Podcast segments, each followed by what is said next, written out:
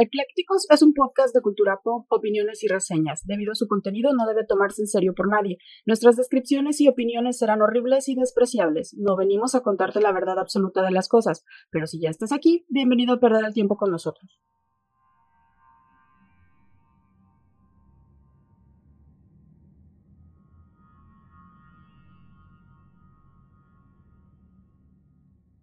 Hola, ¿qué tal? Bienvenidos de nuevo a Eclécticos. Este es su podcast favorito en donde hablamos de todo sin saber de nada. Como todos los malditos viernes los saludamos con todo el maldito gusto del pinche mundo mundial. Yo soy Clau. Y yo soy Mike. Me sacas de una de tus entradas, güey. ¿Quién soy? No sé dónde va a terminar y estoy así como al pendiente. esperando. ¿What? Pilas, hija, pilas, pilas, hija, pilas. Ya pues. Si estuvieras al pendiente sabrías. pues sí estoy, pero así de ¿qué, qué, qué? Cochapacha. Cochapacha. y pues estamos bien pinches contentotes porque además de que es Halloween, seguimos en, bueno. Bueno, todavía no es Halloween, pero, es el mes, y nosotros empezamos a celebrar desde el primero de octubre. Sí, porque nos vale madres todo. Y luego iniciamos el mes con este el Día del Arquitecto el 2, entonces. Ese sí nos vale más madre. Todo el mes para mí es bonito. Y aparte ya, ah, si uno sienten, bueno, eh, espero que estén sintiendo, lo sienten, ah, que hay como un airecito del cambio ya de estación, el otoño. Y ya vamos a dejar el este, horario de verano. Brisa, uh, último como cambio. que ya se está preparando. Ya, Santa el mundo para, no, o sea, pero para el que entre el clima más fresco. Lo más chido. No gélido, ah, porque, o sea, estamos en temperaturas de 31 grados en pleno otoño, pero bueno, gracias, calentamiento global. Entonces, este, pero ya se siente un airecito, sobre todo en la mañana. Mm, Entonces, este, sí, incluso el ambiente huele diferente. Es cuando dices huele a Navidad. Son ese airecito, yo siempre que lo siento digo, ah, son los la espíritus. Rosa de Guadalupe. Ahí vienen los espíritus de Halloween, ahí vienen los espíritus del Día de Muertos, de están Navidad. preparando. Este, no, Navidad ya está a la vuelta de la esquina y ya están las tiendas. Manden pan de muerto. Ah, sí, pero sin azúcar. Uh, no me gusta que esté descarchado de azúcar arriba. Ah, eres, seguramente eres de las que no le gusta que traigan la costrita blanca la, la rosca de reyes. ¿En qué rosca de reyes te han dado una costra blanca? ¿Qué cochinada es, es, el azúcar también. Es como el azúcar de las Eh, conchitas. no. La rosca de reyes trae eso, no, aparte de que trae. perdón, no. Quién sabe qué te dieron a probar, pero la rosca de reyes trae ate y eso es rojo o verde. No, o trae, trae. higos y eso es como cafecito. Clau, Y si es algo blanco, tiene que ser el niño. No hay, no hay na- ningún. no es, no es nada blanco. Estás bien ¿Cómo tonta. ¿Cómo que le echaron algo? Es que es el, el azúcar que vean como las conchitas y te va, y te va a corregir nuestro estimado auditorio que sí llevan Ah, eso. ya, ya, Ah, ya, ya. ah, es ah, como una plasta ahí ah. blanco, blancosa. Como las conchas, Es estoy diciendo, es azúcar glass este, no, no es mezclada. azúcar, bueno, pues es no sé. azúcar, ajá. Sí. ¿Ves que Tienes estás inventando razón. y no sabes? Pero es que sabes que yo no lo veo blanco, se ve como un tono así amarilloso. Ay, es que es mameyesco. No, No, pero es sí. que en la escala de Pantone, en este momento, Clau está sacando así su muestrario que tiene de Interceramic, donde vienen todos Hoy los. no más, Intercerámica es de pisos. Ay, ¿que no tienen colores? de de Ahí no tienen colores. Interceramic. Ay, Ah, señor. ¿Qué hubo? Y ya está sacando así su muestrario para ver qué, qué colores en la Y escala de así Pantone. tiene uno que enfrentarse a los clientes con su... ¿Tendrás un muestrario de Comex ujú. para ver los pisos? No, señora, es de Intercerámica, es al revés. No sabe usted, señora. Pero bueno, ok, yo lo veo blanco, yo lo veo amarillo. Bueno, pero ya, ya acordamos que sí tiene una costrita el pan, el pan de muertos hoy nomás, el- la rosca de reyes, ¿no? Acordamos, estamos de acuerdo en eso. Ok. ¿Sí? Ahí está. Trágate tus palabrotas, ¿sí? Por favor. ch- Y hoy festejamos no el Día del Arquitecto, estamos en el Día Pero Mundial- deberíamos. todos los días, todo el año. Es el Día Mundial del Ahorro de Energía. Entonces, eviten desgastar energía, quédense en su cama y así ahorran mucha Ah, energía. Sí, ¿No? porque no gastas Ajá. gasolina. No, pero tú no gastas tu propia Este, energía. No, pero. A mí no me dice sí, qué O energía. sea, si estás solo en la cama, así como que existiendo. Ajá, pues no, no. no desgastas energía. pero y la productividad, man? Piénsalo, piénsalo. Hay una... O sea, tienes que pensar como chino. Hay que producir, producir, producir. y luego morir y aventarte un edificio. No, esa idea no, eso no está padre. Oye, o sea, sí está bien descansar a veces, pero pues también hay que, hay que darle. Hay que darle, darle, darle, darle duro. Y también es el Día Mundial de la Ingeniería Clínica. Esos son los dos días mundiales. Ay, que están de repente están... hiper hueva, perdónennos. Sí, no hay, no hay días. Estaba más chido la semana pasada que ver el Día Internacional del Huevo. Ándale. Y de la donación de órganos y de huevos, de la donación de huevos. Y antes de empezar con este querido podcast, yo quiero mandar saludos muy, muy, muy, pero muy especiales. Queremos los dos mandar saludos muy especiales. Primero, Adrián Corona, que nos escucha siempre que está haciendo cardio en el gimnasio, dice que la, Eso. que la ven raro porque se ríe solita, dice. No importa. De eso se trata. También le queremos mandar saludos muy especiales a Andrés Cova, o Cova, no sé, pero creo que es Cova, desde Costa Rica. Sí, se ha que comunicado. nos estuvo mandando mensajitos. Saludos, saludos. Nos da mucho gusto llegar hasta allá. eh, de repente la pregunta es si el humor que tenemos, si le podemos llamar humor, si nuestros modismos, llamémosle así, eh, mexicanos, son este, si no los confundimos de repente con tan- tantas cosas, Sí. que sí nos entienden, pero mira, dice que se, que se bota de la risa cuando nos escucha. Y gracias, de verdad, gracias Sí, Andrés pues. Qué padre, qué padre. Y que estamos llegando hasta Costa Rica. Sí, qué chido. Y que, y que al menos eh, se- les ayudamos a distraerse un poquito del desmadre eh, laboral o, o- De esta vida tan pedorra. o de este universo, mundo horrible en el que nos tocó coincidir. In a awful, awful world. También, stupid, stupid world. también le, que, eh, le queremos mandar saludos muy especiales a Aidet González de la Ciudad de México y a su esposo Luis. Fernando Cervantes que nos escuchan junto con sus hijos. Por Dios, esperemos que sus hijos tengan la suficiente edad para entender, la- no entender, para soportar las estupideces que decimos. Sí, y, y sobre todo porque hemos tocado algunos temas medios extraños, entonces, pero bueno, también perdón, perdón. A sus chamacos, Oli, gracias por aguantarnos. Sí. Otro saludo muy especial a Jacqueline Morales de Toluca, que también nos ha escrito este, y nos dijo que cómo le podía hacer, que, que- qué tenía que hacer para que le mandáramos un saludo. Se me hizo bien lindo eso. Ay, nos nada, escribió. Nada, nada más, nada más pedirnos un saludo. Gracias, Sí. neta. O sea, decirnos si quieren que mandamos saludos a su perro Firulais o a su Sí, abuelita Cabernet, no sé. Díganos y con su todo gusto. Ajá, si una mentada de madre a su jefe también. aventar eso. Sí, sí, de verdad, si algún día dicen quiero que manden a Oye, si chingar a Adame madre. lo hace, ¿por qué nosotros no? Oye, pero él cobra. Cobra las Oye, mentadas. ah, Sí, yo digo muchas mentadas de madre. me estás diciendo que, hemos mentado madres de a gratis. De a gratis. Chale, me siento estafado. Es hora de abrir el Patreon.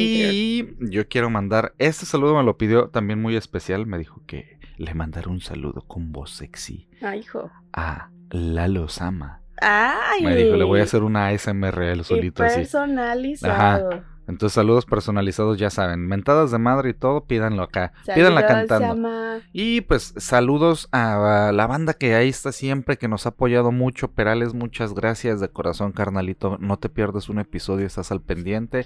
Al arquitecto Miguel Ángel Ramos, voy a empezar con la primera mentada madre. Chinga tu madre porque no ha estado al pendiente y ya le reclamé, ¿eh?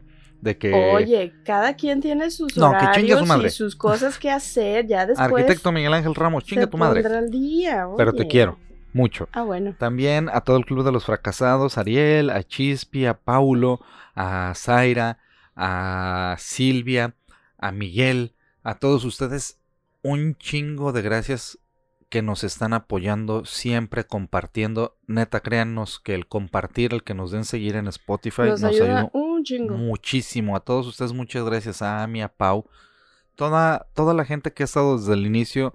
De verdad, este podcast nos ha sorprendido en, en este mes, sobre todo, cómo ha crecido. Y eso nos.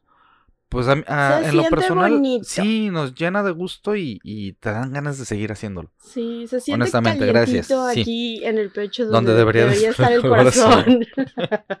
Ahí es donde se supone que los humanos tienen el corazón. Pues muchas, y muchas también gracias. quiero mandar saludos y una felicitación atrasado de cumpleaños al chef Israel, que cumplió años esta semana, que está en Maldivas y que espero que se le haya pasado muy, muy bien, que Miguel lo hayan Gutiérrez consentido. A Miguel Gutiérrez también, que nos escucha Sí. Desde Quintana, Quintana Roo. Roo, no se pierde. Este, eh, Ireli. también a Ireli, que este, extraño ya el, el, el tiramisú de Ireli. Oh, lo sí. extraño, Mike, lo necesito en mi vida. Entonces, este, por ahí voy a, voy a luego Yo, yo solo puedo decir que el, aparte del tiramisú, probé una mermelada Ay, de tocino mermelada que de hizo. Es la cosa más deliciosa que he probado para ponerle una hamburguesa. Está muy Riquísima. buenísimo. Y Riquísima. eh, también pues a, a mandarle saludos a nuestras invitadas de la semana pasada, que espero que también nos estén este, escuchando y compartiendo. y si no, ching... Ah, no cierto, Mexican Chiquita y a Ali y también a Lucio, este, el- admin de Pokémon Lucio, el mudito. En Colima, no, sí, sí se, no, se no, escuchó. se escuchó por ahí, Lucio, pero, ya, este, ya, sí. ya te dije que le, le hizo falta más Tuvimos alcohol algunos problemas de audio y también le faltó alcohol. Le Ajá, faltó alcohol, pero para que aflojara el muchacho. para la otra. Y pues bueno, después de tantos pinches No, saludos y también todo- quiero ay, mandarle ay, saludos. Espérame, ay, todavía no termino. ok, que sigan los saludos. Este, eh, también quiero mandarle saludos a Ali Gómez, que también siempre nos Sí. ayuda compartiendo, le da like. Entonces, muchas gracias, Ali. Espero que, que estés este, bien a gusto, bien riquito en este climita ya de octubre. Y también quiero mandarle eh, saludos a Edgar Jiménez, que nos escucha también, este, bueno, no sé qué horas nos escuchan, pero, pero dijo que estuvo muy cagado el episodio este, anterior. Entonces, pues, las qué brujas. padre, qué padre que te gustó. Y saludos a todos, a todos los que nos escuchan. Sí, y ya yo no le sigo porque de verdad no es que omitamos a alguien por gusto ni mucho menos, si no imagínense el podcast se iría en puros. Vamos a hacer un nuevo podcast que sea el De podcast de saludos. saludos. No, pero me, me da No, gusto, este, Pídanlos, cuando pidan, la gente pidan, nos, pidan, nos pidan. avisa, Ajá. ah, escuché este y se me hizo bien chistoso. Ajá. Ah, también, por ejemplo, Toño Licea, que seguido me manda mensajes así de, oye, ¿qué onda? ¿Dónde consigo los, los bombones estos en forma de...? Entonces, ¿De ano? sí, ya luego le voy a buscar Sí. el, el link, este, pero sí, este, está muy, está muy padre que nos manden esos mensajitos. Entonces, gracias, gracias a todos. Con todo gusto. Les mandamos saludos, ya saben, nada más mándenos ahí mensajito a la, a- ya sea tanto a Facebook, que es Eclécticos, O en Instagram. o en Instagram, Eclécticos-podcast, y con todo gusto les mandamos sus saludos personalizados. ¿Va? Sí. Muchas, muchas gracias de corazón a todos ustedes. Y pues eh, seguimos en esta temática de eh, octubre del mes tenebroso. Y el día de hoy vamos a estar hablando de historias de cementerios. Porque son lugares bien chidos, Oye, a mí me encantan. llenos de leyendas, llenos de misticismo, De tranquilidad paz. también. Pues sí. Es- son de los lugares más a gusto de estar. O sea, hay gente que le gusta ir, por ejemplo, a los jardines o a los parques, este, y estás en contacto con la naturaleza y así. Pero si tú vas a un cementerio, hay una percepción bien diferente del, del ambiente, del entorno, de incluso los ruidos que escuchas, o, o es, da muchísima tranquilidad, en serio. En serio, en serio, en serio. Entonces, si, si tienen un cementerio por ahí cerca, visítenlo, vayan, vean qué onda con las lápidas y hay unas cosas muy padres de Sí, leer. hay- y hay unas tumbas bien interesantes y unas muy nacas también. Sí, hay hay, de de, todo, todo. ajá. hay- Es como, Como en la vida. sí, como en cualquier ciudad. O sea, es- de hecho, es una mini ciudad Sí. de muertos. Ahí La viven. necrópolis. Bueno, ahí, ahí están. ahí ya no Ahí viven, están. pero ahí reposan. Así es. ahí reposan los, mori- los moridos. Y pues bueno, a, a ver, ¿qué traes? Bueno, ¿Qué yo, traes? eh, primero, bueno, ¿qué es? Todos sabemos qué es, pero ¿de dónde viene, no? La palabra cementerio deriva del griego antiguo que significa lugar para dormir. Así que, pues esas inscripciones de las lápidas de los cementerios, eh, por eso di- siempre dicen descanso descansa. eterno o descansa en paz. Y pues ya como que tiene sentido, ¿no? Porque eh, en estos sitios los cuerpos reposan en hileras bajo monumentos de piedra o mármol o a veces pues nada más concreto, ¿no? Pero pero, o nada más pues, tierrita encima es ya. como si fueran mini dormitorios secretos, ¿no? Y hay algunos que son, bueno, sobre todo en México, que, que están pues enterrados. Este, pueden tener varias gavetas y normalmente varían entre el cupo, ¿no? De uno, tres, depende. Y el osario.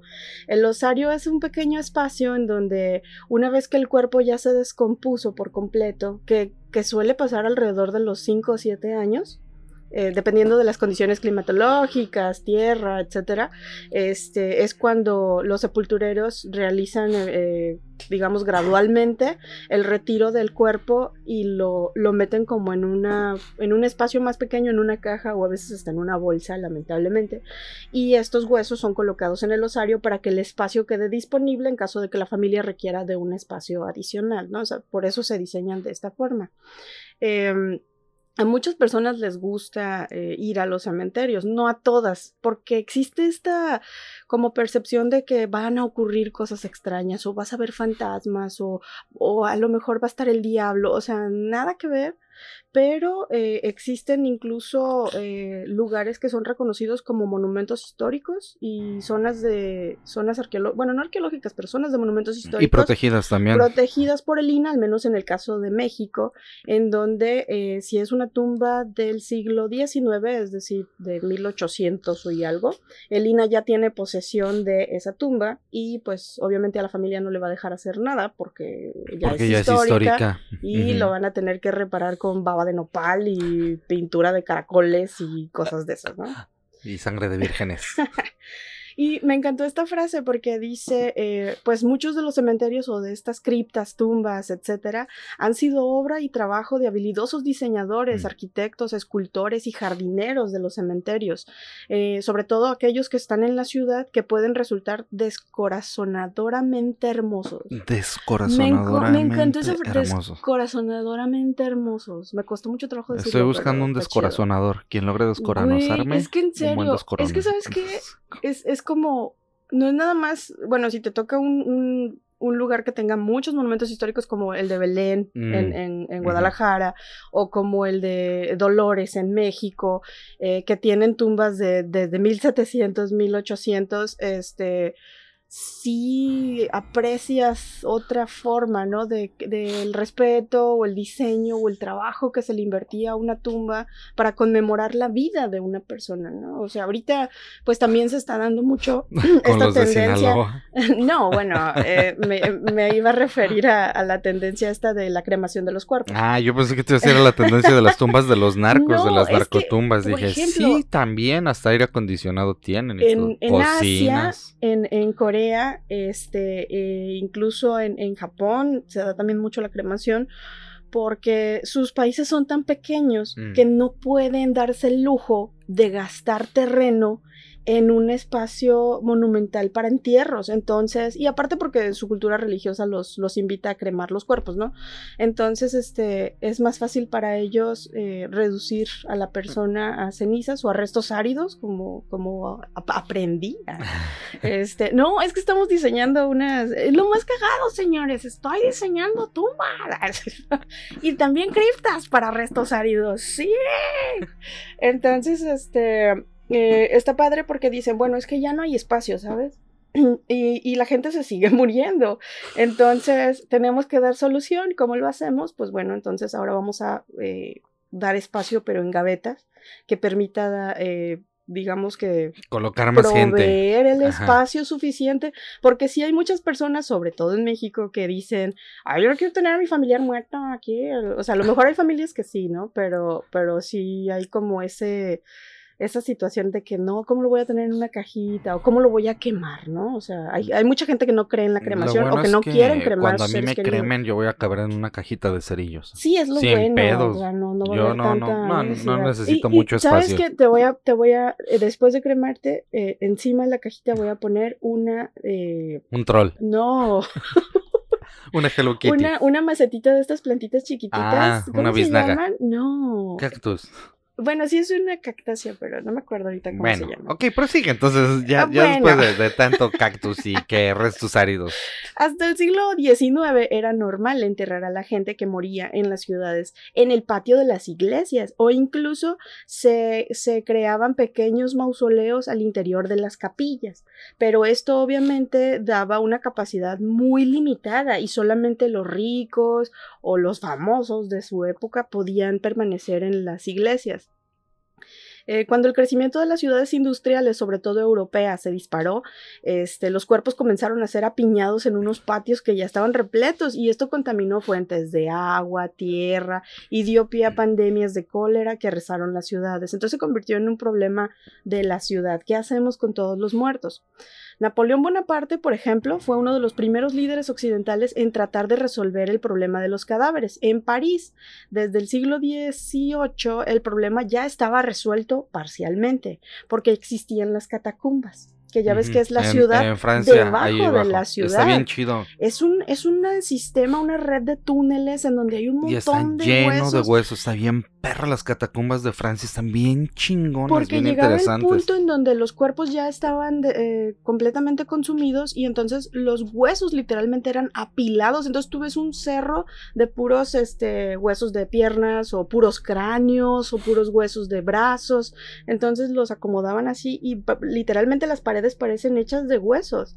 Entonces digamos que había esa era la forma en la que los eh, franceses habían lidiado con sus cuerpos no famosos, por así decirlo, De la prole, del perral. Así es, Ajá. pero ya en el siglo XVIII empezaron a tener problemas de, eh, sabes que ya también las catacumbas se están llenando, o sea, ¿qué vamos a hacer?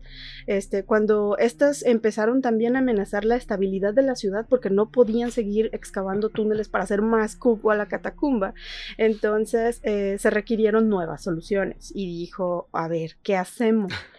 Y obviamente Napoleón se asesoró utilizó urbanistas, o sea, convocó urbanistas, arquitectos, gentecita que sabe de cosas. ¿sí? Ajá. Entonces le dijo, "Ah, tengo este problema con muertos, ¿qué hacemos? Y ellos dijeron, ah, pues mira, vamos diseñándote un cementerio en donde puedas hacer, al- a la vez que entierras los cuerpos, jardines encima. Y el güey dijo, ah, mira, qué sustentable está tu propuesta. Y estamos hablando del siglo XVIII.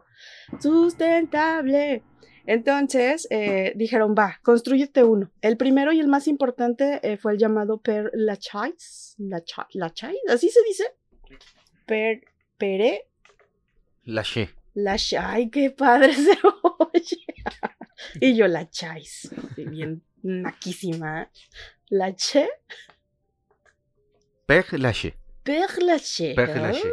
Ay, Sí, tienen razón en Matrix, güey. Todo en francés se oye como papel de baño suave. Sí, se, escu- se escribe Père Lachaise. Lachaise. Pues, Père Lachaise. Père Lachaise. La pronunciación correcta, de acuerdo, Mike, es Per Lachaise. Bueno, eh, este cementerio abrió en 1804, días después de que Bonaparte fuera proclamado emperador.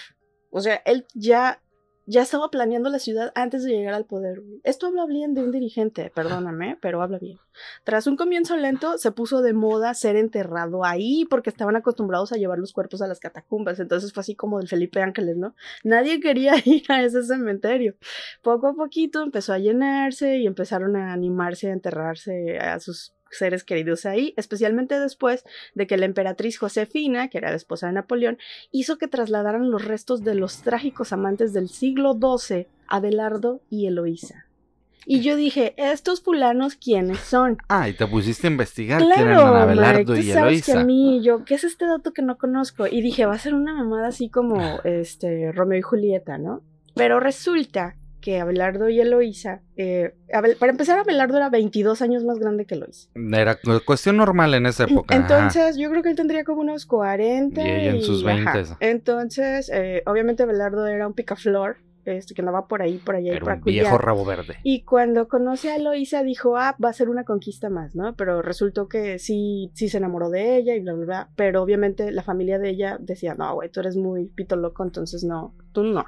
Y ella dijo, me vale, me gusta, lo quiero. Entonces se escaparon porque ella se embarazó. Bueno, se embarazaron, ¿no? Porque ella solita no pudo. Entonces eh, se la llevó a, a una ciudad en donde él tenía familia y lamentablemente el bebé nació muerto. Y pues resuelto el problema, dijeron, pues hay que regresar, ¿no? O sea, ya no, no hay nada, no hay pedo, vamos cada quien a sus casas. Y cuando regresan, la familia, porque ella vivía con un tío, y el tío dijo, no, no, no, a ver, ya, como ya te llevaste la vaca, ahora, ¿qué hágase- pedo? hágase Hágase cargo". de ella. Entonces, este, le dijo, no, pues cásense. Y el güey dijo, ah, no. Ay, el Entonces, güey dijo, oblígame, perro. y ella dijo, ah, pues, mm, o sea, no creo en el matrimonio, pero, o sea, está bien cabrón, güey, porque el siglo XII y que no creyeran en el matrimonio. progreso, sí. qué progreso ¿Ves? para la o sea, no, época. no es algo nuevo, ya existían mujeres que no Qué querían casa- casarse. Y hacen entonces. bien. Entonces, eh, la familia de ella dijo, no, no, no, es que la reputación de la familia, bla, bla, bla. Entonces él dijo, no, güey, yo no tengo pedos, hay que casarnos. Total, ella por fin decide que sí, que se casen, pero dice, no quiero que nadie se entere. O sea, quiero que sea un secreto, nada más tú y yo vamos a saber y ya. Entonces se casan en, en secreto y el, el tío se encarga de decir así como de, ah, mi sobrina se casó con este güey, están casados, ¿eh? Si los ven juntos, están casados, no hay pedo. Entonces eso molestó mucho a, a la sobrina y le dijo así como de, güey, habíamos quedado que esto iba a quedar en secreto. Y el güey, el, eh, este Abelardo, dice, no, pues, ¿sabes qué? Tu tío me está cayendo muy mal, se está metiendo en muchos pedos conmigo, con mi familia y así. Y entonces ella dijo, pues vámonos. Y la llevó a ella a una abadía porque no tenían una casa, no tenían un patrimonio, no podían irse a algún otro lado que no fueran más casas de familias de él.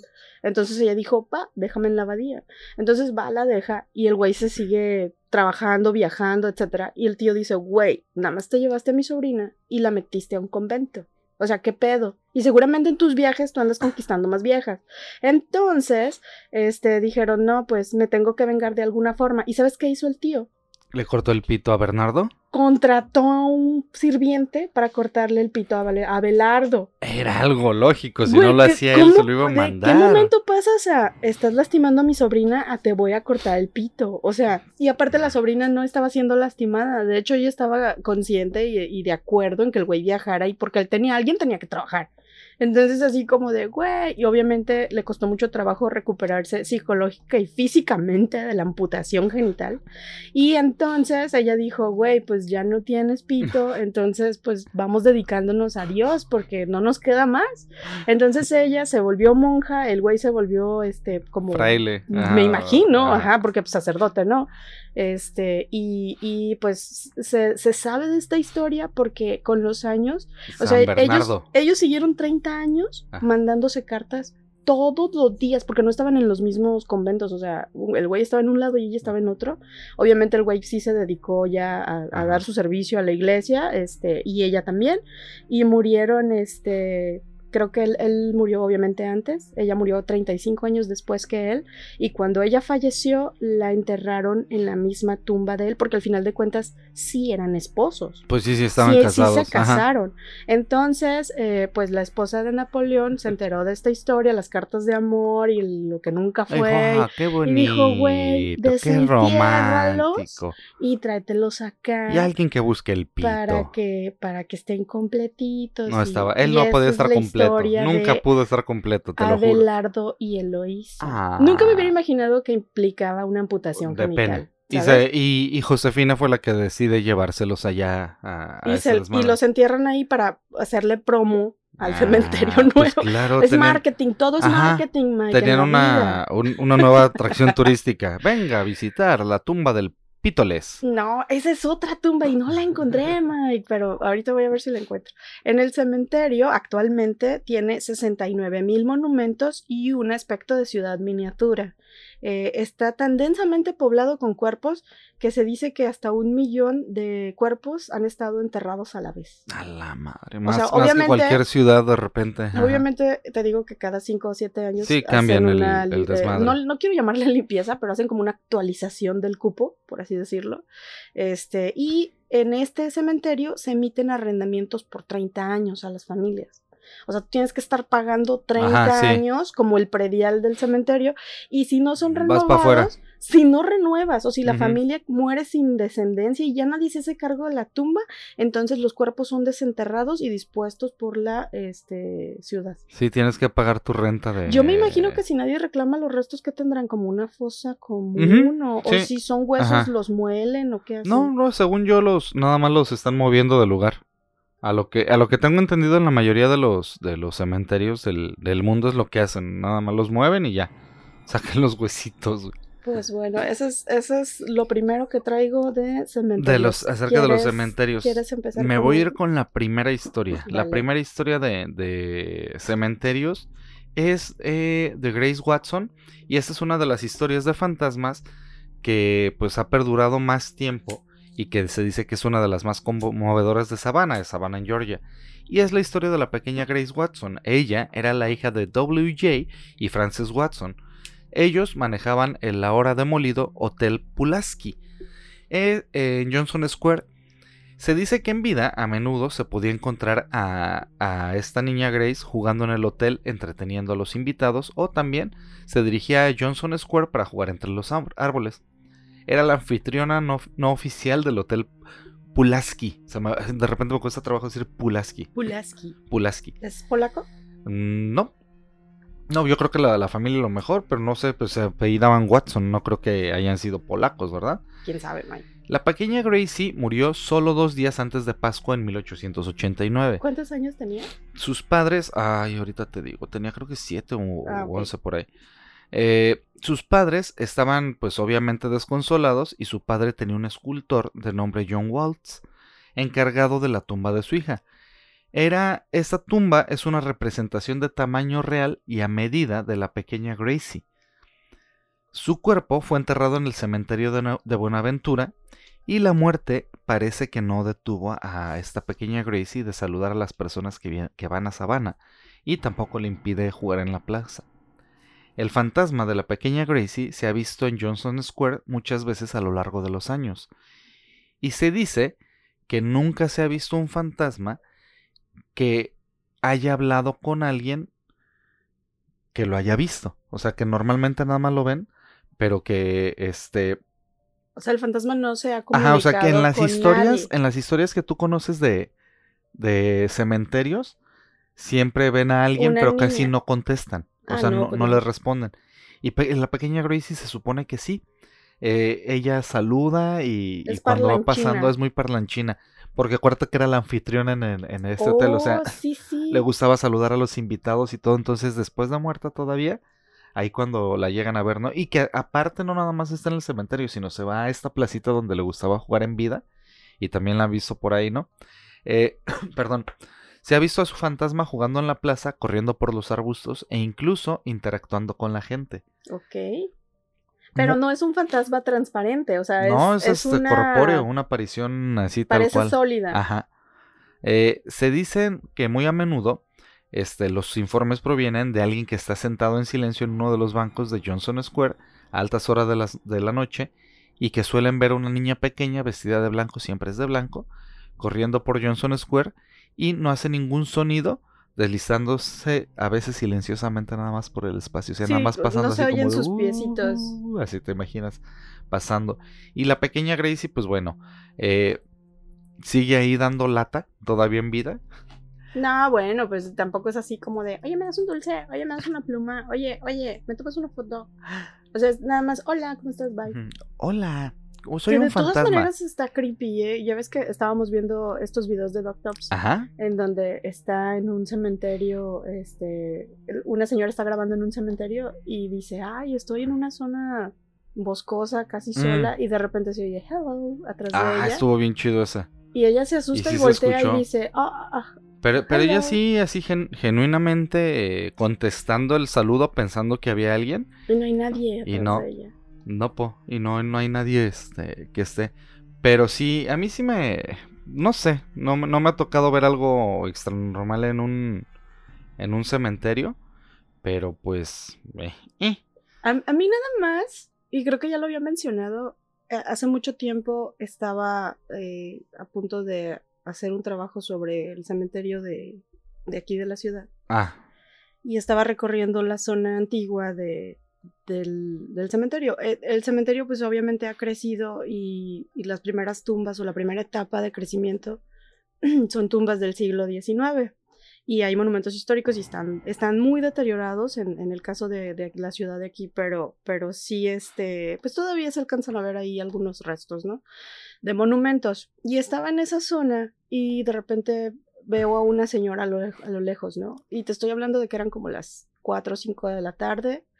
Y yo dije, ah, pues alguien viene a visitar la tumba de su pariente. Y sigo caminando, sigo caminando y me vuelvo a topar a la señora, pero, o sea, sigue caminando ella en, los, en los este, andadores. Y ella no me ve, o sea, yo la veo a ella, pero ella no voltea a verme, pues cada quien en su pedo. Y después de un tiempo la, me la vuelvo a topar y ella pasa y dice, este, estoy buscando la tumba 84. ah. Y yo, ah, le digo, no, no sé dónde está. Ah, ok, gracias. Y sigue. ¿De qué te hubiera Entonces, dicho? Es que, es que no encuentro dónde, No- dónde no me llegar- acuerdo de dónde me levanté. No me acuerdo dónde, dónde dormía. Ay, no, ella, ella siguió caminando y eh, yo, pues de todas maneras, estaba haciendo el recorrido, me la vuelvo a topar una cuarta vez y me vuelve a decir, oye, disculpa, estoy buscando la tumba 84. Y yo así de, ah, sí, no, no, no sé dónde está, disculpe. Y me voy, ¿no? Entonces ya después, este, ya no la vuelvo a ver, tampoco la vi salir y este, y sí me quedé con esa, ese dejo de, obvio, era, quiero pensar que era una persona que estaba buscando la tumba de algún... Que genuinamente sí estaba buscando o sea, la, porque tumba yo de no algún la, pariente. la vi así, pues, como una persona corpórea normal, no la vi flotando, ni la vi, pero sí era una persona que no hacía ruido, ahorita que mencionaste lo de la niña, no hacía ruido, caminaba muy despacito, este, y, y este, y yo la, la neta no la vi salir, entonces sí me quedo así como de, ah, a lo mejor andaba buscando Ajá, donde ella duerme. ¿Dónde, ¿De dónde se levantó? Seis años tenía Gracie. Seis años tenía cuando murió y murió de, de neumonía. Ya sabes, para Estaba 1800 bien era, era algo común. Sí. Morir de neumonía. Échate la, la historia que traes. Este, bueno, eh, traigo otro cementerio que es, por ejemplo, el de um, Highgate, que este se encuentra en este, Inglaterra, que fue objeto de burla por muchos críticos. Uno de ellos fue eh, Welby Puggin, este, que era arquitecto del Palacio de Westminster. Oh. O sea, él, él era un arquitecto, digamos, Sí, clásico, era uno de, de, neoclásico. de- de alto pedorraje también. él decía que el único estilo que le daba un, digamos, dejo apropiado a un país cristiano era el neogótico o el gótico en los cementerios. Entonces dijo, si, haces, si no haces gótico, estás haciendo cochinadas, ¿no? Entonces el Highgate era un cementerio o es un cementerio que presenta una avenida egipcia, que es bastante pagana para, para la, la época en Que, la que, que se no- construyó. por cierto, ahorita de pagano no se te olvida al final tu chismecito, Ah, ¿eh? sí, sí, les traigo chismecito rico, pero al final. Y eh, este cementerio también presenta un círculo de Líbano. Yo no sabía que era un círculo de Líbano, así que lo busqué y es un anillo de bóvedas y catacumbas que rodean un gran árbol de cedro del Líbano. Es como la plazoleta central ok, y ajá. alrededor. Si alguna vez jugaron Fable, en las no partes, en las partes del cementerio, Pero ya sé en, el videojuego de Fable, eh, hay este tipo de, de el, anillos el árbol y luego están de alrededor, Líbano, ¿no? ajá. A diferencia de los patios de las iglesias en donde normalmente se acumulaban los cuerpos, los cementerios de Londres no eran estrictamente para creyentes. O sea, podía haber anglicanos, podía haber eh, De musulmanes, podía haber de todo, ¿no? Incluso ateos, quienes no pertenecían a la iglesia y que también podían ser enterrados en este sitio. En Highgate pues, se pueden encontrar, por ejemplo, la tumba de Karl Marx, que está horrible, ya la vi, está bien fea la tumba. Es, es un nada más como un busto y está coronada por la cabeza esculpida de Karl Marx, eh, así con su barbonona. Me extraña que no tenga una hoz y un martillo. No, no, no la tiene, ajá. pero sí es nada más así como un monolito de piedra o un mármol, no sé qué sea, y la cabezona, o sea, no, no tiene proporción, no tiene, y entiendo por qué la crítica del arquitecto, ¿no? Así de, esas son chingaderas. El cementerio de la ciudad de Londres es el más grande de Europa y abrió en 1954, o sea, es uno muy nuevo, pues, para, para la rela- época. Relativamente recientes Así del siglo. XX. ajá. Entre los fallecidos se encuentran miles de londinenses cuyos restos fueron traídos desde iglesias olvidadas de la ciudad que fueron demolidas bajo la ley de 1860, en donde se empezaron a prohibir las inhumaciones, creo que se les llama, este, en sitios, digamos, en el contexto de la ciudad, para evitar enfermedades y todo lo que ya hablamos, ¿no? Este, y otro, otro de los, digamos, puño de muertos que llegaron fue porque después del bombardeo alemán durante la Segunda Guerra Mundial, muchos de sus cuerpos pues salieron. Y aparte los muertos nuevos que se hicieron entonces este todos ellos fueron llevados a, Highgate. Este pero eh, bueno aunque sea uno de los más grandes de Europa existe uno todavía mucho más grande y más antiguo. Es el cementerio eh, de Wadi Us Salam que se, esto se interpreta como el Valle de la Paz y es una inmensa ciudad de la muerte en Najaf, Irak, que ha estado en uso por al menos 1400 años. Va a ser un terrenote esa madre, yo Y creo, para, para está- tener tantos. Horrible, porque tiene al menos 10 kilómetros Ah. de longitud y el calor promedio ronda los 50 grados. No hay un solo árbol y eh, No, eh, pues son no. puras piedras lápidas y de todos los tamaños, épocas y que te imagines. Este, y varias guerras han tenido lugar entre los dueños de estas tumbas en los años recientes. Sin embargo, los rivales musulmanes, sunitas y chiitas continúan estando unidos, al menos en la muerte. Porque Pues sí, todos porque están, están- enterrados ajá. ahí. Para que veas que todos acabamos donde mismo. Al final de cuentas, ¿para qué te sirve tanta mamada de que no, a mí me caen gordos estos y los otros Y terminas al lado de. No. oye, Toma, perro. A mí, a mí yo tengo este problema con, con ciertas cuestiones culturales que te he dicho de acerca de la muerte.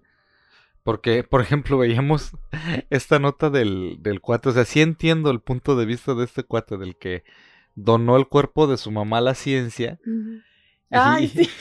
Supimos la noticia. Ajá.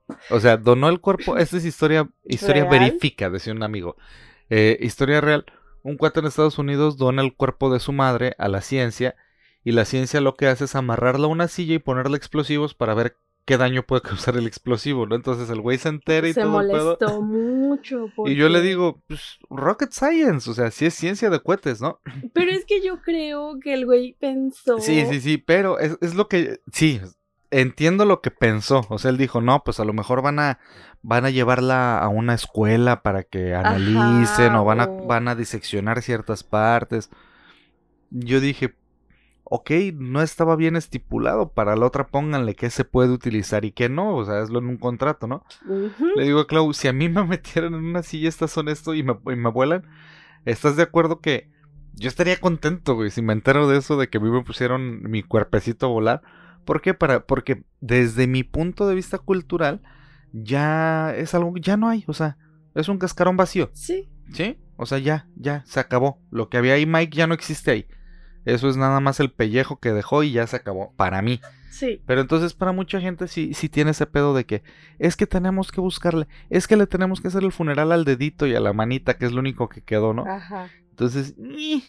A mí, e- esa es la cuestión que yo tengo con, con eso. Entonces, a mí me van a cremar y ya, no, me echen por el baño. ¿Te podemos este, usar de fertilizante para Sí, plantitas? sin pedos, Ah, bueno. lo que sea. Con que me- eso. que me orine un perro también. Eso es suficiente. Eh, ¿Me ha hecho la siguiente o vas a hablar de otra? Este, eh, ¿Vas a hablar de los Sí. grapes? No, voy a hablar No. antes de la de Guadalajara.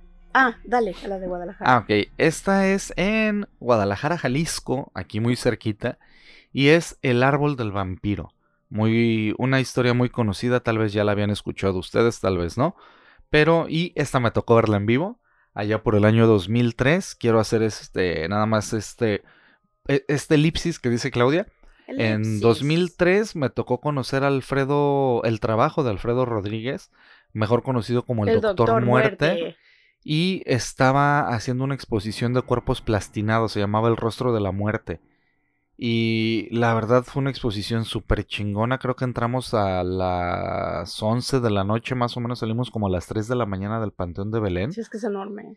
Y ya habíamos ido antes, así como el scouting, a ver qué, cómo estaba el panteón. Y la verdad es un panteón muy bonito, es un cementerio muy grande. Y en este cementerio se encuentra esta, este árbol. Pues en Guadalajara existe un árbol muy centenario y famoso que se localiza, como ya les había dicho, en el Panteón de Belén. Es mejor conocido como el, el árbol del vampiro.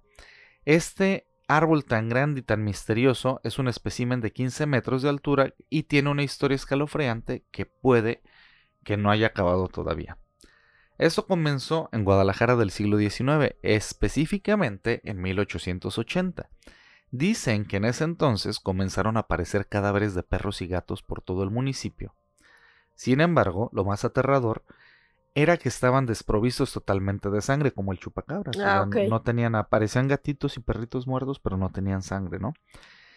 Si esto ya empezaba como que a preocupar de sobremanera a la población, el pánico se empezó a generalizar cuando se encontraron cuerpos humanos también en las mismas condiciones. Tanto los locales como las autoridades coincidieron en que se trataba de un vampiro y organizaron vigilias para capturarlo. Lo buscaron durante mucho tiempo sin éxito, mientras el terror se seguía apoderando de la ciudad.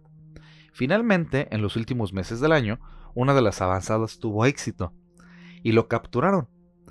Una sabia y vieja curandera del pueblo les dijo que la única manera de acabar con él era clavándole una estaca en el corazón, tallada a partir de una rama de camichín. O sea, no nada más era una estaca de cualquier de No, huevo era- tenía que ser de que ser camichín. camichín. Sí, no, no de parota, ni de palo de rosa, ni de. No, no, no, de camichín. ¿Por qué? Porque, pues, curandera y ella sabía, ¿no? Mira, Y- tú no vas a dudar de No lo la que vas a una joven curandera, una, Una- vieja curandera. vieja curandera. No, nunca dudes de una vieja curandera. Después de matarlo, la gente lo enterró en el Panteón de Belén. Como tenían miedo de que esta criatura fuera a resucitar, colocaron una losa de piedra muy grande y pesada para evitar que escapara. Sin embargo, la losa se rompió al poco tiempo, Uh, dejando pasar una rama viva de camichín lo- entre la grieta. entre la grieta de la tumba de Es que hacia ¿sabes abajo de la. el, vampiro ya estaba haciéndole como en Kill Bill, güey, así, con, Así pe- con el pegándole. puro puñito pegándole a la lápida. Empezó a romperla. Y eh, esta, esta rama empezó a envolver la tumba con el tronco y raíces. Y este pues, fenómeno inexplicable para mucha gente los empezó a conmocionar, ¿no? Pero dejaron crecer el árbol. O sea, dijeron, ahí está creciendo y está raro que salga, que se haya roto la losa, que esté saliendo de ahí. Específicamente un camichín. Y dijeron, pues vamos a, a dejarlo. ¿Por qué? Porque dijeron, no vaya a ser que si lo cortamos, despierte algo peor. Ajá. Hoy en día, el árbol del vampiro permanece en el panteón, pero se dice que cuando caiga el árbol, el vampiro será liberado y volverá a aterrorizar a los pobladores de Guadalajara. Uy, qué chido. Porque, o sea, ¿cuántos años tendrá ese árbol? Pues está ese bien fue, en- fue en grandote, ¿no? 1800 cuando Sí, sí, he visto fotos del árbol. fue en, en 1880 cuando empezó todo el relajo. O sea, estamos hablando de quiero 200, de ir. 200 años. Casi, no menos de 200, 1908. Sí, pues ya va por ahí, casi. Quiero ir para cumplir. de Belén. Está chido. Un día, un día quiera. A mí sí me gustó. Y esa es la historia del lamentada tumba del vampiro. En, en Sí, el quiero Panteón de Belén. conocerla. El hay, árbol del hay vampiro. varias historias del, hay muchas. del, hay bien este, padres. De, Creo que de traigo una de, de Belén, este, por ahí, pero creo que es un poquito más adelante. Y antes de eso traigo eh, ah, el cementerio de South Park. De South Park. Ajá. Ok. Este se encuentra en Calcuta. Ah, ah, nah. Hijos de puta. Eh, fue fundado en 1767 para albergar los cuerpos de ex empleados de la East Indian Company. Mm, de trenes, seguramente. Seguramente, Ajá. ajá. Y, y muy probablemente financiada por ingleses, porque todavía eran este territorios Por de la. británicos. Ajá. De la. ¿Cómo le De la corona. La, la- Ajá. De la corona inglesa. No, pero es que tienen un- la Commonwealth. Mm. La Commonwealth. Entonces, eh, es un lugar mm, aparentemente bonito, pero en, en la India se me hace muy difícil imaginarme algo bonito. O sea, como que todo se me hace muy, muy apretado, muy caliente, Ajá. caluroso. Y todo lo hacen este, con las manos. Sí, incluso eh, se menciona que ah, presenta muchísimo follaje y hay muchos pájaros tropicales alrededor, lo que lo ha convertido también en un punto atractivo para el turismo y sobre todo para los que van a avistar aves. Mm. Entonces, me gusta esta, esta forma en la que los cementerios evolucionan a lugares turísticos, a espacios recreativos, a, o sea, porque no se pelean una cosa con la otra, ¿sabes? Pero en, en México está muy difícil que lo vean así. Mucha gente dice, no, nada más voy a ir el 2 de noviembre a limpiar y ya, olvidado el resto del año, ¿no? Eh, No, no necesariamente tendría que ser así, pero bueno, este lugar eh, alberga exuberantes eh, tumbas neogóticas e indosarracenas, así como domos, arcos, obeliscos y pirámides. Entonces es un chilimix de estilos que, este, arquitectónicos que ha de estar padre de, de visitar por la variedad. Este, pero también se me hace muy padre que, pues, para los que estudiamos arquitectura o para los que les gusta la arquitectura, no necesitan, o sea, Estudiar haberla estudiado para que les ajá. guste, ajá. Este, son espacios que están abiertos, tienen amplia, amplia variedad de flora y fauna, para la que los cementerios son santuarios y, pues, además tienen este plus de que eh, te da una percepción de, como un sentido, ¿no? De la vida. De repente dices, bueno, al final voy a acabar aquí, ¿no? Entonces, pues te pone en perspectiva muchas cosas. En el caso de México, el origen de los cementerios, eh, como lo conocemos, inició con el rey Carlos IV durante el virreinato, quien decretó establecer cementerios en las afueras de las áreas urbanas, terminando de esta forma con los cementerios en las iglesias. Estos nuevos cementerios adoptaron tumbas de carácter monumental y que a la fecha han alcanzado incluso fama. Entre los cementerios más destacados se encuentran el Panteón de Dolores, cerca del bosque de Chapultepec, Mm. el Panteón de San Fernando, el Panteón de Belén en Guadalajara, que ya mencionabas, y el Panteón de los Queretanos Ilustres, entre otros. Ese de Querétaro no lo conozco, pero también hay que ir a visitarlo. En el Panteón Civil de Dolores me encontré, bueno, no necesariamente una historia de terror, pero se me hizo muy padre así como el antecedente de que es el primero en México que tuvo un uso civil, eh, localizado al poniente entre la segunda y la tercera sección del bosque de Chapultepec. yo no lo ubicaba en el contexto de Chapultepec, pero qué padre, o sea, que esté ahí. Eh, se encuentra en la alcaldía de Miguel Hidalgo y eh, está comprendido en un área de 240 hectáreas con unos 700 mil lotes individuales o con tres o cuatro niveles, que es lo que te digo, que están hacia abajo y caben tres o cuatro cuerpos. El panteón, sus literitas para muertos. Sí, literal, esos son, literal. El panteón cuenta con los servicios. Estuvo cagado. Cállate. Eh, tiene servicios de inhumación y cremación osario, servicio de carroza fúnebre, transporte de acompañamiento y además es el único panteón en la Ciudad de México autorizado para tener una fosa común. Ya nada más te faltó poner este horarios flexibles. Llame al 31, al 55, no, es que es uno de los más completos. O sea, estoy hablando del programa arquitectónico del cementerio, Mike. Tú lo ves como promoción, pero en realidad te estoy explicando cómo funciona y qué servicios tiene. Venga, traiga sus muertos. Venga, venga ya. Panteón de Dolores, donde va a morir bien. En este panteón, este, dentro de las tumbas más conocidas o de los entierros más famosos está el de los constituyentes de 1917, el de las águilas caídas del Escuadrón 201, mm. que son este, aviadores. Pilotos que participaron en la Segunda Guerra Mundial, pilotos eh, mexicanos. El de los actores de la ANDA, que tienen su propio lote. Este, tienen otro lote los tramoyistas, o sea, nada más tramoyistas. Está el lote de la comunidad italiana, el lote de la comunidad alemana, el lote del sindicato de panaderos. ¿Te hubieras imaginado que hay un sindicato de panaderos? Pero qué, qué gracias, sindicato de panaderos. Sigan haciendo rico pan. ¿Qué se necesitará para integrarte al sindicato de panaderos? Ser panadero. Uy, pero, o sea, que yo hago pastelitos, ¿no cuenta? No. Maldita sea. Ah. Está también el lote de los maestros jubilados del CENTE y el lote de la Sociedad de Alumnos del Colegio Militar. Esos son, digamos, los entierros este, multitudinarios más más este, destacados de esta Abierto de 8 de la mañana a 5 de la tarde. Cállate. Bueno, ahora, ¿cómo surgió este cementerio? En 1874, el Ayuntamiento de México dio la concesión a la compañía Sociedad Benfield Breaker y compañía para la construcción del nuevo cementerio civil en los terrenos de la Tabla de Dolores. Así se llamaba el terreno. Entonces, este terreno era conocido como la Tabla de Dolores y por eso se adquirió después el nombre del Panteón de Dolores. Se formaba parte del rancho de Coscoa, Coscacoaco. Cos, ajá, Coscacoaco. está difícil de leer. Esta superficie se localizaba muy fuerte, muy fuera. Mira, ves, me distraes, cállate.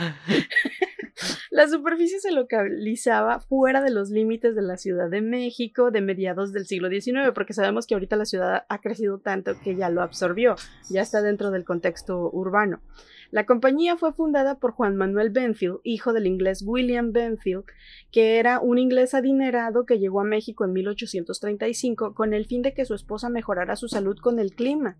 Debido a que su hija falleció y no le fue permitido enterrarla en el atrio de la iglesia debido a que Otro que dijo, me voy a hacer mi propio panteón con juegos de azar y mujerzuelas. Es que ellos eran anglicanos, como eran ingleses, no, eran católicos. Y entonces la iglesia mexicana les dijo, ah, no, aquí no puedes. O sea, ve, búscate, no sé, un una caja en donde meterlo. Ah, pues me voy a hacer uno de 200 hectáreas, entonces dijo, ah, sí, pues voy a hacer uno con juegos de azar y mujerzuelas. Y entonces prometió que construiría un cementerio de índole civil.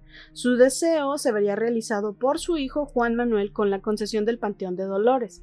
La esposa de Benfield fue Concepción Galloso y Mugarrieta. Por eso los funerales Y fue una de las fundadoras, ah, yo creo que sí, fíjate, negocio redondo el cementerio fue fundado el 13 de diciembre de 1875 bajo un proyecto de planeación que contemplaba un diseño de forma triangular con calles y avenidas internas, así como la construcción de diversos cuerpos de agua con fuentes y cascadas porque era muy de la época, ¿no? Muy, muy fifi su panteón. cositas así afrancesadas.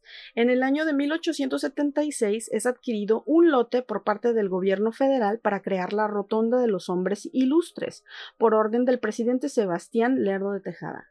Y por eso fue tan criticado el monumento de los hombres, ilustres, aquí en la ciudad, porque lo hicieron, lo construyeron en un parque para niños.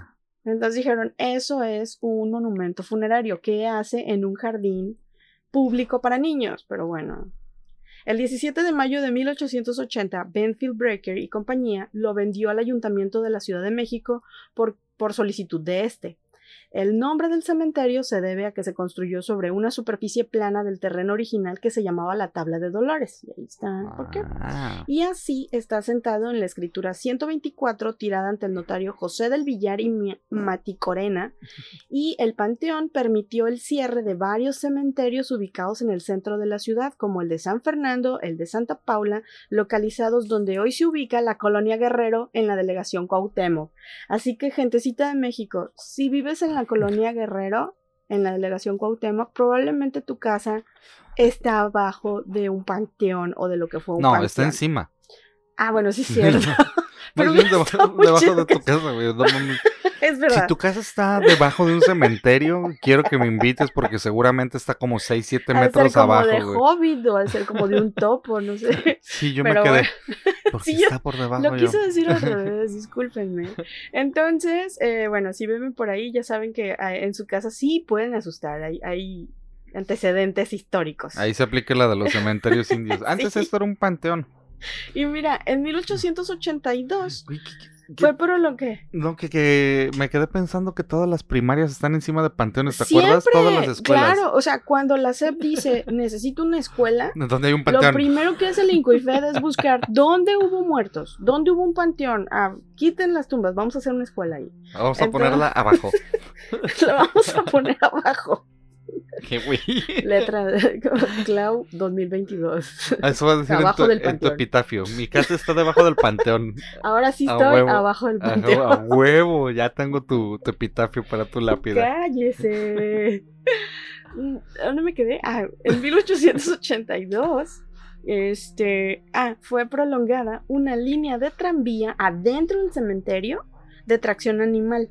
O sea, era como un tranvía de mulitas. Qué Y esto le permitía a los habitantes transportar en tranvías a los cadáveres para su entierro. Así ya no los tenían que cargar o, o no tenían que meter una carrocita, entonces ya iban en tranvía de mulitas. Ay, así qué padre. es.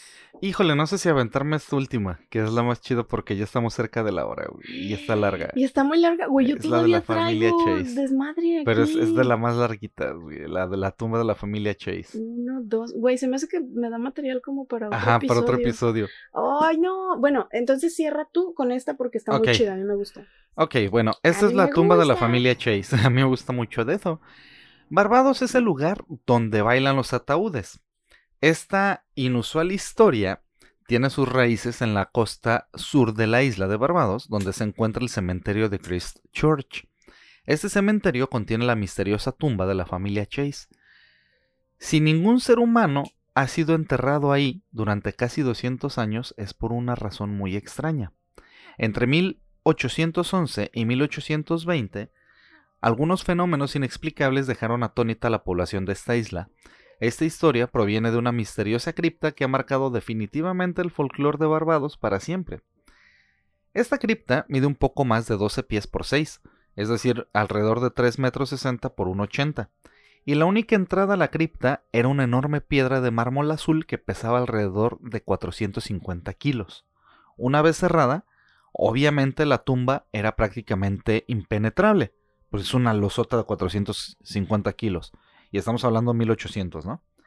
La historia comienza en el siglo XVIII, cuando una caudalada familia de plantadores, los Walrons, hizo esculpir una tumba en la roca del coral del cementerio para su familia. A ver, pregunta.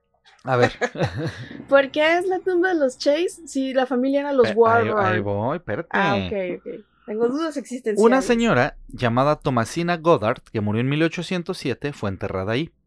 Al año siguiente, sin embargo, dieron la tumba a otra familia de plantadores, la familia Chase. Ah, o sea, en la tumba Estás hablando tú de, de lo que decías, si no pagas tu derecho de piso, Ah, pues ya. te, te Les evacúan de ahí. Entonces, esta, esta gente mandó a ¿Y qué hacerla pasó con el cuerpo y de lo la sacaron, señora? pues, ¿Ahí pa' quedó afuera. para afuera, para afuera. qué feo. Este año, Mary Ann Chase, de dos años de edad, murió de una de las enfermedades infantiles más comunes de esa época. Durante los siguientes cuatro años, la tumba permaneció sellada. Fue el 6 de julio de 1812 que la cripta fue abierta de nuevo para colocar el ataúd de la pequeña Dorcas Chase, la hermana mayor de Mary Ann.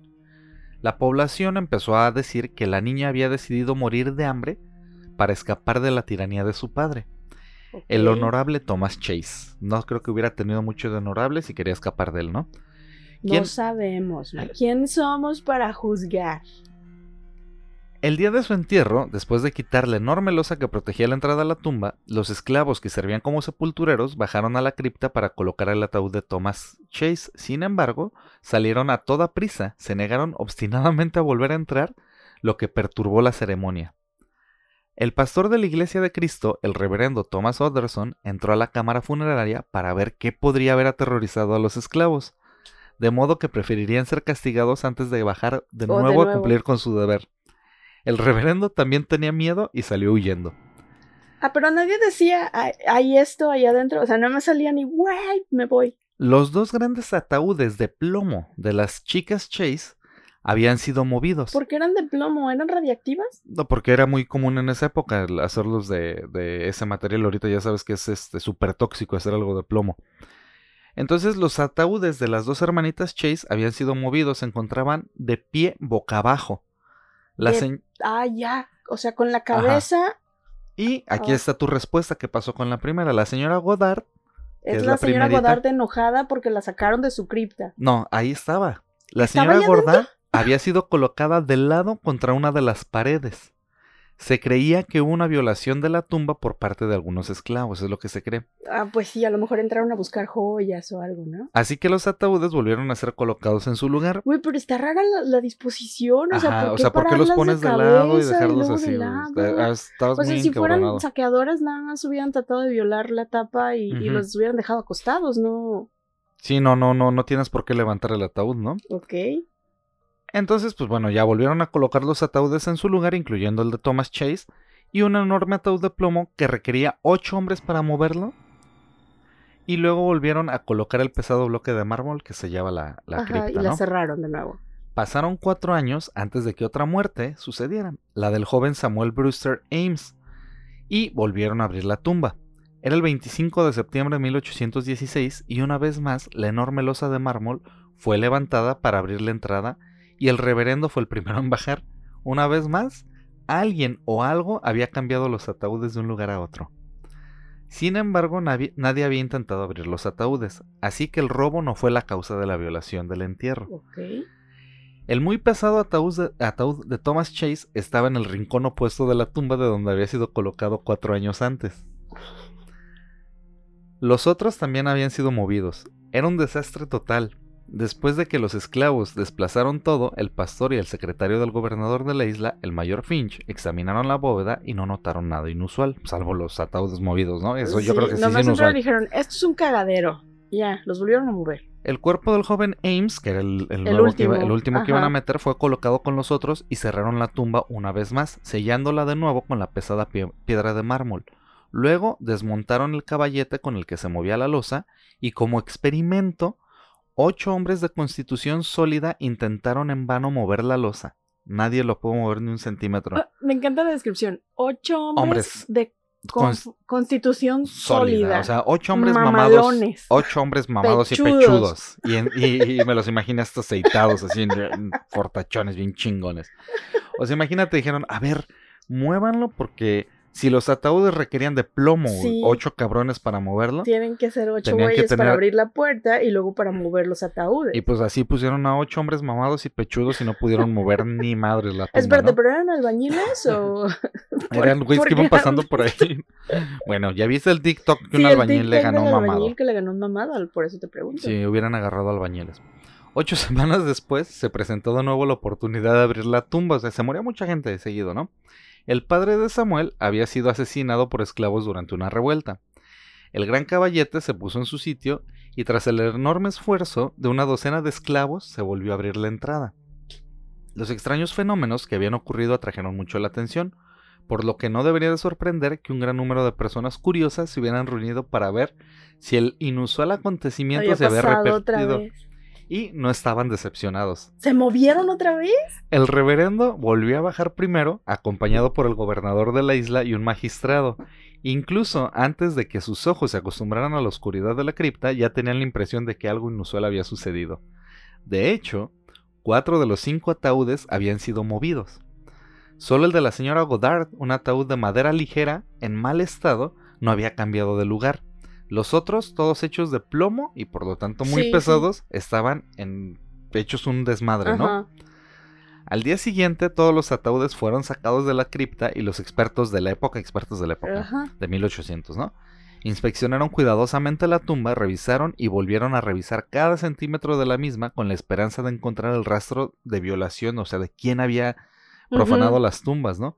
Pero se dieron cuenta de que no había otro medio de accesar al, o sea, de, no de accesar a la tumba por otro lado, si no solo era por la entrada principal, si no es que removían la losa, ¿no? Para acceder a la bóveda habría sido necesario levantar un caballete, un intento que no habría pasado desapercibido. O sea, es decir, necesitabas como hacer poleas y, y palanca y todo para levantarlo. para Entonces poder mover alguien se hubiera dado cuenta de o sea, ajá, el- lo el- que la losa de el paso a la, al esa losa de mármol.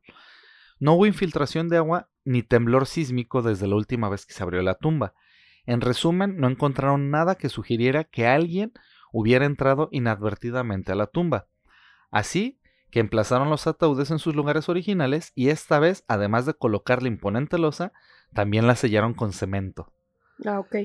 Dijeron ya, o sea, Sí. esta- le están moviendo, entonces vamos a ponerle. La historia se hizo cada vez más popular, no solo recorrió Barbados, sino que se extendió por las Indias Occidentales, incluso a Florida y las Bahamas. La gente curiosa acudió en masa a Barbados para ver la enigmática bóveda de Chase. Los barcos incluso se desviaban para que sus pasajeros pudieran visitar el famoso cementerio. Obviamente, pues los- la gente de la isla estaban deseando que llegara el próximo funeral, güey, así como de, eh, eh, Vamos a eh, vamos a ver qué ver". pasa. El 7 de julio de 1819, Thomasina Clark, una amiga de la familia, quien fue la nueva ocupante, y pues bueno, fueron los, los funcionarios del ciudad, gobierno a examinar. Sí, otro, otro muerto. Imagínate qué tan aburridos estaban, ¿no? Para estar, para ir ahí. también ha de haber sido una colonia de que 500 gentes, ¿no? O sea, no creo que ¿Quién hubiera sabe cuántos? Hay que buscar cuántos habitantes habían Barbados en 1800. Los funcionarios del gobierno examinaron cuidadosamente el cemento utilizado para sellar la losa y todo estaba en orden. Sin embargo, los esclavos no pudieron retirar la losa en su primer intento, pues obviamente porque ya estaba con, con cemento. Sí, no, ya tenía ahí embarrado y aparte de lo, el Lo peso, pesado. ajá. Se hicieron comprobaciones para asegurarse de que todo el cemento se había retirado correctamente, pero tuvieron que martillar en las esquinas de madera para mover la losa que no se, no se dejaba, ¿no? Eventualmente, los esclavos lograron levantarlo. Los testigos comprendieron rápidamente por qué la losa era tan difícil de mover. El ataúd de Thomas Chase había sido movido contra de ellos, o sea, la estaba apuntalando, güey. Ok. De nuevo, esta vez los ataúdes se, vol- se voltearon al revés. O sea, ¿Estaban todos los de ataúdes estaban de cabeza. O estaban así de, Ajá, no, de estaban volteados, no, total, o sea, así hacia abajo. O sea, lo que era la tapa hacia abajo. Eh, una vez más fueron sacados de la tumba que de nuevo volvió a ser inspeccionada, así como de, a ver, güey, ¿qué está pasando? La sellamos con cemento, no violaron el cemento. Incluso pusieron el ataúd de Chase de tal manera que no dejaba que se moviera la losa, güey. Imagínate el desmadre, ¿no? No, pero el eh, ya, ya, ¿qué, ¿cómo lo explicas? O sea, ya estás así de, güey, cada vez que enterremos a un güey en esta cripta, hay que moverlos a todos. O sea, me Hay que imagino el proceso güey. y el tiempo que les llevó sacar uno por uno, volverlos a meter y meter al nuevo. Y aparte de qué tamaño era esta cripta, porque no, no Pues ya te dije de cuánto era de 6 metros por 3 más o menos, o sea, Pues era el... estaba más ajá. grande que una casa de Infonavit, Y eso. sí. Pues bueno, una vez más no había evidencia de ninguna violación en ninguna parte, absolutamente nada. Nada puede explicar los fenómenos que estaban sucediendo en la tumba. Todo fue puesto en su lugar y la tumba fue sellada de nuevo. Y esta vez, sin embargo, la tumba fue sellada con todas las precauciones científicas posibles. Se colocó arena blanca muy fina en la superficie de la cripta y se imprimieron sellos de algunos funcionarios en el cemento que selló la tumba. Para asegurarse de que nadie ah, más la abriera si no eran ellos. Ajá, o sea, como los, los sellos que hacían de, de, de cera antes, Ajá. era, ok, vamos a poner el concreto y vamos a poner sellos específicos de, de los funcionarios en el concreto. ¿Por qué? Porque tú dices, ok, si alguien la abrió, rompió el Tendría cemento estar roto el y volvió, volvió a poner el cemento Ajá. antes y ahora van a decir, no, güey, los sellos deben de estar Sí. este, rotos, ¿no? Entonces, por lo tanto, era imposible abrir la, la, la losa sin dañar las marcas, ¿no? Se registraron todos los detalles desde la posición exacta de los, de los ataúdes hasta el espesor de la arena. Incluso se le pidió a un miembro de la policía que viniera a comprobar el estado de la tumba y de la losa todos los días. Un güey nada más le, Ah, dijeron ok. la chamba de ir todos los pinches Ay, días a esa checar. chamba. Eh, obviamente, pues la popularidad de la bóveda de, de los Chase aumentó considerablemente después de este incidente. La gente vino de todas partes para ver el, este inusual cementerio y se había convertido en el tema de conversación de que tenía todo el mundo, ¿no? Y todos tenían curiosidad por saber este qué iba a pasar la próxima vez que abrieran la bóveda, ¿no? Pues sí. y qué, qué condiciones es- iba a estar. Pues bueno, pasaron varios meses y finalmente las autoridades de Barbados sucumbieron a la tentación después de que los testigos denunciaran ruidos inusuales desde la tumba. Fue el 20 de abril de 1820 cuando el gobernador de Barbados, Sir. Combem es que está difícil de pronunciar. No, se, se llama Covermer, perdón, Covermer. eh. Covermer y varios miembros de su séquito, así como varios profesionales religiosos, inspeccionaron la bóveda antes de abrirla. No se observaron marcas extrañas o irregularidades. Esta vez, sin embargo, fueron los ataúdes de las niñas los que bloquearon el camino. Los oficiales tuvieron que ir a inspeccionar el resto de la tumba y los pesados ataúdes de plomo parecían haber sido lanzados en todas direcciones. O sea, ya, ya era como si alguien hubiera ya, la chingada para todos todo. lados. Ajá. La señora Godard no se había movido otra Yo vez. digo que es el espíritu Era la señora. de la señora se Godard. emputó de que era de ella la tumba. Claro, y no de los de Chase. repente empieza a tener un montón de inquilinos. Yo hubiera hecho lo mismo. La nena blanca estaba perfectamente intacta. La tumba fue nuevamente inspeccionada completamente. Esta vez las barras de hierro incluso se introdujeron en la capa rocosa para detectar posibles túneles. Empezaron a, a picarle, ¿no? Para ver. Y nada. Otra vez, cansados de esta historia, el gobernador hizo sacar los ataúdes de la bóveda de, lo- de los Chase Aviéntalos al mar, y ya. enterrarlos en otro lugar y la tumba quedaría abierta y desde entonces no se ha utilizado para ningún otro entierro. Dijo, ya la chingada, güey, ya no vamos a poner nada aquí que se quede abierta, ya no vamos a poner y mover losas. ¿Qué, ¿Qué pedo? O sea, es- están perdiendo una oportunidad de haberse convertido en un punto turístico importante, señor. Ya lo fue en su momento, pues hasta los barcos Pero pasaban. ahorita podría sí, güey, ya serlo sé. todavía. Pero, pero te imaginas el, el recurso de, ay, güey, vamos a abrirlo otra vez. Ay, vamos a sellarlo otra muchos vez. hombres pechudos y mamados Y- por estar haciendo todo eso. ¿Te imaginas el, la cuenta de concreto de, de ese, este De del cada ayuntamiento de, Bar- de. Barbados? Puta madre otra vez, ¿no? Eh, se, pues se han hecho muchas teorías sobre esto, pero el misterio sigue todavía ahí, ¿no? Parece ser que era imposible que estos pesados ataúdes de plomo se movieran de forma natural. Sir Arthur Conan Doyle, que es el escritor de, de Sherlock Holmes, eh, planteó la hipótesis de que las fuerzas sobrenaturales Ah, no, bueno. Movían Yo los también tengo esa hipótesis. movían los ataúdes porque estaban hechos de plomo y este metal impedía la rápida descomposición de los cuerpos. ¿Y eso qué tiene? Pues estaban enojados y por eso los, las fuerzas sobrenaturales decían, ya me quiero llevar es a que a esta lo señora. mejor los cuerpos seguían en sus jugos, ¿no? Marinándose. Y eso no le gustaba a la señora Godard. Porque la- estoy segura que la señora Godard sí estaba en un féretro de maderita o algo. Y los otros así encapsulados en plomo. Está Y- extraño. Y es la última teoría es que esta un hermana... hechicero lo hizo. Sigue siendo sobrenatural la otra teoría. La otra teoría es que la hermana que este, se, se dejó morir de hambre, que se suicidó de Ah, hambre, Ajá, sí. como estaba en contra de su papá, está enojada porque su papá está ahí enterrado y no quiere estar con su papá. Ahí por eso hacía todo ese desmadre. O sea, son, las, pues sí, pero... son las teorías, ¿no? Pero al final de cuentas, pues nunca hubo ninguna explicación lógica que pudiera darle este un cierre a Güey, esta historia. es que, bueno, yo entiendo que es la época y todo, pero a, a estas alturas yo hubiera puesto, ¿sabes qué? Mete féretros y vamos a poner una cámara. Sí, ya. es- Una, una cámara con sensor Pero ya la que, dejaron que se active solo cuando se muevan los desmadres y, y qué, qué pedo, güey. Hubiera sido interesante. Está cagado, ¿no? O sea, el, eh, ¿cómo, ¿cómo explicas eso?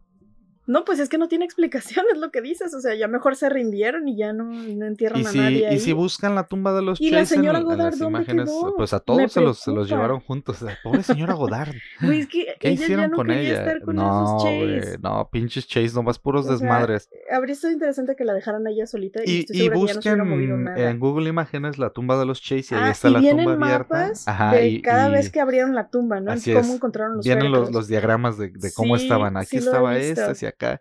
Un verdadero desmadre, güey.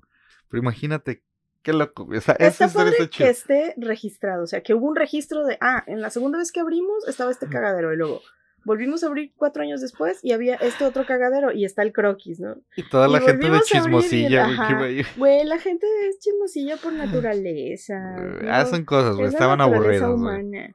Estaban aburridos. Pues yo creo que guardamos para un, una segunda parte de los, sí, mira, los podemos otros. hacer el cierre de. Porque ya De Halloween, ahora ya sí va a casi. ser casi Halloween. Déjenos en los comentarios si quieren que sigamos platicando historias de cementerios o qué otro tema, porque ya vamos a cerrar Halloween. Están, Todavía tienen días para proponer, ¿eh? Así es que son Pero bienvenidos. aparte tenemos un montón. Yo de, de veras me quedé a, Sí, como a con cuatro, más ¿no? de la mitad de Sí. información de casos que y de otros cementerios que, que tenía por aquí. Sí, entonces, Entonces, pues pues, ahí bueno, ahorita lo dejamos aquí. Y ya para cerrar, yo quiero hacer mi recomendación de la semana. Ah, tu Mm. chismito. Ah, mi chismito. Tu chismito rico, está Es bien que, perro. Ajá. En- encontré eh, la nota, no sé de qué año es, pero resulta que en Salem pusieron en un parque público una estatua de Baphomet de 3 metros de altura que está, eh, no sé si es, eh, parece metal, ¿no? No sé, pero está bien No- hecha, no sé está de- muy No sé chingona. de qué está hecha, pero se ve muy bonita. Es negra, obviamente, este, y, y está bien hecha. Y fue donada por la, la iglesia satanista satanista. de Salem. Este, eh, la iglesia satanista donó la escultura y la colocaron en un parque público en Salem. Esto hizo, obviamente, que la gentecita católica eh, fuera a manifestarse Pero, por la pero tienes que decir por qué la pusieron. Allá Ah. O sea, el- están en la inauguración de la pieza, eh, de la estatua, y obviamente está la iglesia satanista, y, y llegan los cristianos y los católicos y les dicen, te vas a ir al infierno. Y está el güey que está inaugurando la, la escultura y dice, Eso espero. eso espero, de hecho. Y ya Ay, de- sí, güey, es que es, es, se me hace tan padre cuando alguien intenta ofenderte Ajá. y tú no te ofendes, güey. No, Yo hasta creo lo que tomas es- como halago. Exacto, o sea, eso tienes que hacer en la vida. Entonces. Me acordé de, de- tú sabes que la- te decía un maestro de lógica, ¿no? En el albur. Dice, el albur es un juego de palabras mexicano donde el que pierde siempre termina penetrado. Porque es el albur es siempre Sí. te, te cojo, te hago, ¿no? Entonces tengo un amigo gay que decía es que los albures no funcionan conmigo. Ajá. Y le digo, pues sí, sí es cierto, güey. Dice, para mí no. Pues sí. Entonces me, me acordé de eso Sí, y ya es que, se o convierte sea, en halago. Depende cómo lo tomes, ¿no? Ajá. Y, y bueno, el por qué se colocó esta, esta figura de Baphomet es, está muy bonita porque los cristianos colocaron una, esta- bueno, una figura de los diez mandamientos. O sea, es una, Una escultura piedra, En, es en una conmemoración piedra a los diez mandamientos. este, que trae los diez mandamientos y la colocaron en un parque público. Entonces, el- la iglesia satanista dijo, bueno, si tú vas a quitar mi estatua de Baphomet, entonces Entonces yo, yo te ajá. obligo a que tú quites la tuya. O sea, porque estamos hablando de, una la libertad libertad de culto, culto. exactamente. Y yo no, yo no me estoy quejando de tu tabla esa de los diez mandamientos. Entonces, Yo voy a poner la ¿por mía. qué tú te Ajá. quejas de mi escultura de Baphomet? Y de no? mis Y- creencias. Y, eso ajá. abre un debate bien chingón, o sea, porque eh, sí, porque si de, si de verdad tenemos esta libertad, Ajá. este, ¿por qué tengo que eh, soportar que un área pública eh, esté dominada por una sola religión? O sea, pues entonces vamos poniendo cada quien su estatua, ¿no? Sí, cosas. yo, yo lo que le, le decía a Clau es, está chido porque a lo mejor tú dices, yo no profeso esa creencia y me la están poniendo a huevo en un lugar donde no me tomaron en consideración, no me consultaron y demás. ¿Y por qué la tengo que ver? O sea, ¿por qué tengo que pasar ahí? Ah, ok. Y entonces llega alguien y dice, bueno, si tú pones, es lo mismo que yo pusiera algo de un Buda, por ejemplo, enfrente y voy a decir, pues es que a, a mí me representa este, a ti te representa el otro, entonces vamos dejando un parque lleno de esculturas, güey. Sí, Está y- cagado, güey, pero está bien chido. A mí me, me pareció bien perro. En muchas, este, en muchos hospitales, precisamente, hay un espacio siempre como de culto, Mm. en donde muchas personas, por ejemplo, van a rezar o eso, y, Y no no, tiene no hay una figura, no. no. tiene imágenes, es solamente un espacio de contemplación en donde puedes tener un momento de soledad para hacer lo que sea que quieras hacer. Entonces, este, pero cuando estamos hablando de un espacio público, eh, sí se me hace muy botín de las iglesias que siempre van y ponen su crucecita o van y empiezan a dar misas abajo de un árbol y al rato ya quieren que se les construya ahí su desmadre. O sea, es, es, son paracaidistas, güey. ¿Qué pedo con sí, eso? de hecho. Son de paracaidistas de equipamientos públicos. Entonces, este, si, si, si en su ciudad empiezan a ver que dan misa en un parque público. Ustedes pongan misas negras. Ustedes, este, pongan una estatua de Baphomet, nada más. Nada más a ver qué pasa. a ver a cuántos linchan. Y ya luego lo estaremos pues, tocando en un episodio. Es, el equivalente, ¿no? Entonces, ese es el chismecito que yo traía. Se me hizo muy bonito. Y aparte, la, la contestación que le da el güey de la iglesia satanista se me hace genial, güey. O sea, ah, sí, me voy a ir al infierno y qué, estoy esperándolo. Gracias, bye. Vuelva pronto.